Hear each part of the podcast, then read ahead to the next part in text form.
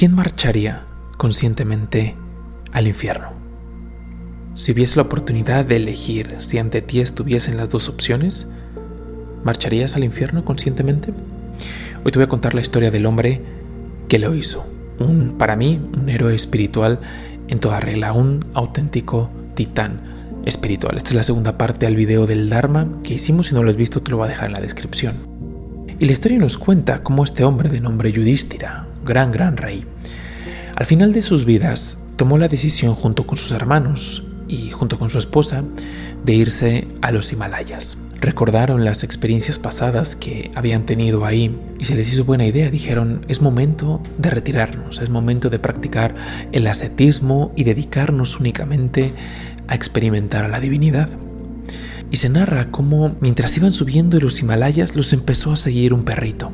No dijeron nada, voltearon, se les hizo un poco extraño, pero continuaron escalando, continuaron subiendo por los Himalayas.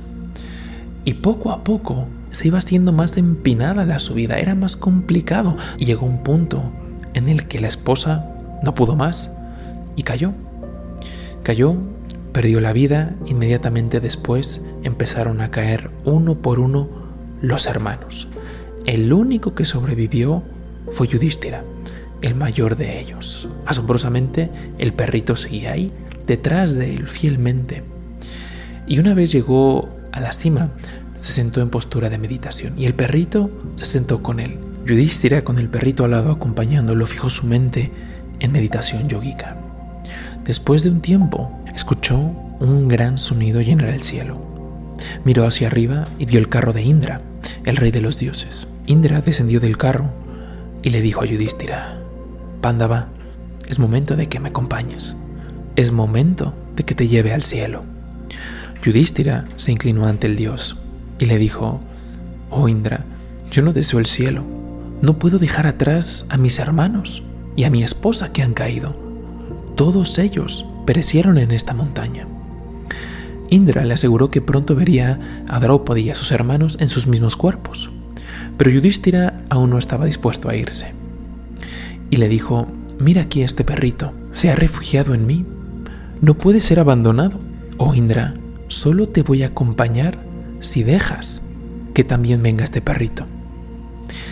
Indra, con una sonrisa un tanto sarcástica, le respondió que no había lugar en el cielo para perros. Y le dijo a Yudhishthira, no hay ningún pecado en que lo dejes atrás. Es una criatura inferior. Anda, súbete, súbete a mi carro que te espera el cielo. Pero Yudhishthira, después de todo, era una encarnación del mismo Dharma.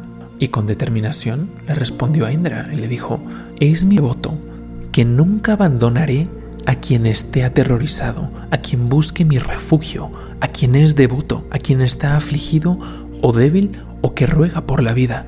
No puedo y no voy a dejar a esta criatura aquí. Me da igual tu cielo. Yo aquí me voy a quedar. A pesar de las súplicas de Indra, Yudhishthira no dejó al perro. De repente, ante los ojos de Yudhishthira, el animal se transformó en el dios de la justicia, en Dharmarash. Este dios era el padre de Yudhishthira. El dios compasivamente fue al suelo, levantó a su hijo y le dijo, Oh rey de reyes, no hay nadie en la tierra que pueda mostrar tal virtud. Anteriormente te examiné en el bosque de Dvaitavana con tus hermanos, y nuevamente hoy descubrí que eres el mayor exponente del Dharma, de la moralidad. ¿Qué decir de la tierra? No hay nadie en el cielo que te iguale. Regiones interminables de dicha celestial te esperan. Oh rey, sube ya al carro de Indra. Yudhishthira se convenció, subió al carro de Indra y se describe cómo fue atravesando los planetas celestiales. Cada vez la creación se iba haciendo más sutil. Él en realidad no deseaba permanecer en el cielo, no estaba atraído por los placeres celestiales.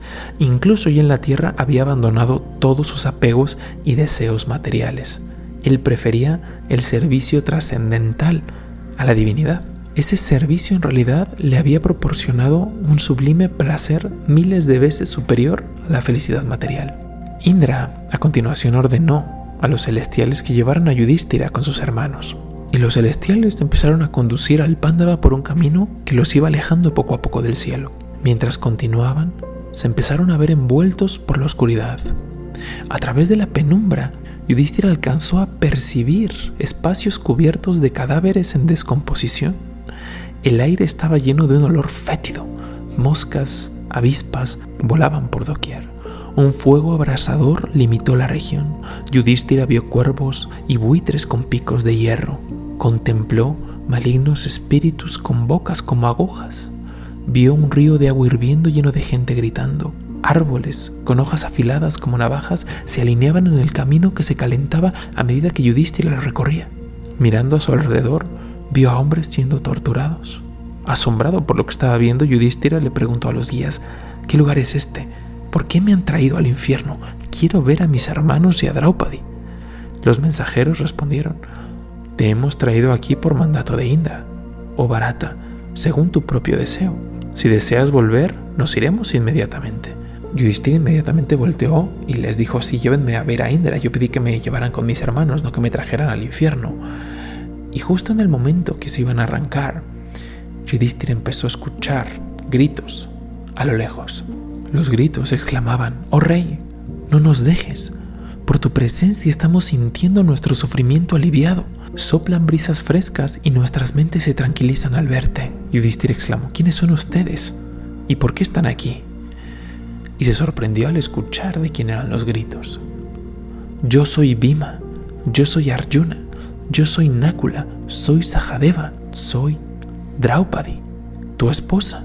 Y así como en cascada empezó a escuchar los nombres de todos los que le sirvieron, de todos los que le apoyaron en la batalla para recuperar su reino. Sumamente conmocionado volteó a ver a los guías y les dijo, ¿qué destino perverso es este?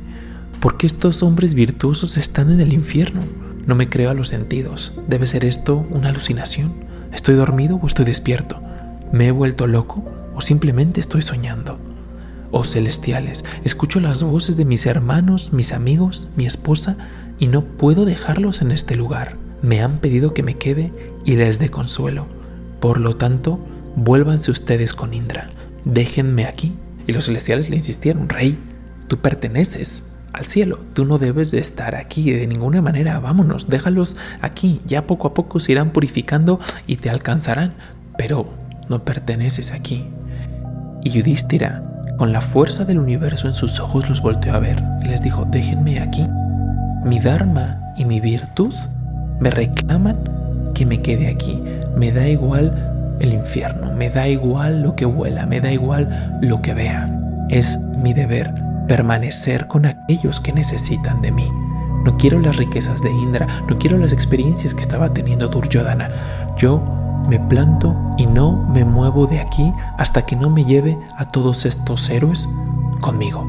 Por una causa celestial, Yudhishthira marchó y se plantó en el infierno, dispuesto a esperar lo que fuese necesario esperar para ayudar a la liberación de las almas. ¿Quién, sino una encarnación del Dharma, hace eso? Mientras Yudhishthira continuaba plantado en el infierno, observó a Indra y los otros dioses principales acercándose a él. Por su resplandor corporal se iluminó toda la región. Todas las vistas espantosas del infierno desaparecieron y fueron reemplazadas por paisajes celestiales. Yudhishthira vio que estaba parado en realidad en hermosos jardines de flores. Soplaba una brisa fresca y suave que traía exquisitas fragancias. Indra se dirigió a Yudhishthira. Oh, el mejor de los hombres, sé pacífico. Ni tú ni tus hermanos están en el infierno. Solo por un acto de engaño se les ha mostrado esa región. Aquellos cuya piedad es grande recibirán primero los frutos de sus pecados y luego disfrutarán de una felicidad imperturbable. Poniendo a Yudhishthira en su carro, Indra lo llevó a una asamblea real, en la cual vio a sus hermanos exactamente como los había conocido en la vida, brillando con el esplendor de mil soles, rodeados de celestiales. Draupadi, su esposa, también estaba ahí, con el mismo esplendor de la diosa Lakshmi. A Yudhishthira se le mostró cómo todos los guerreros que lo habían acompañado en la batalla estaban ahí, disfrutando de una inconmensurable felicidad. Mientras Yudhishthira contemplaba las magníficas escenas, Narada Rishi se acercó a él y le dijo: Las almas puras como tú residen eternamente con el Señor solo por su potencia ilusoria a veces parece lo contrario.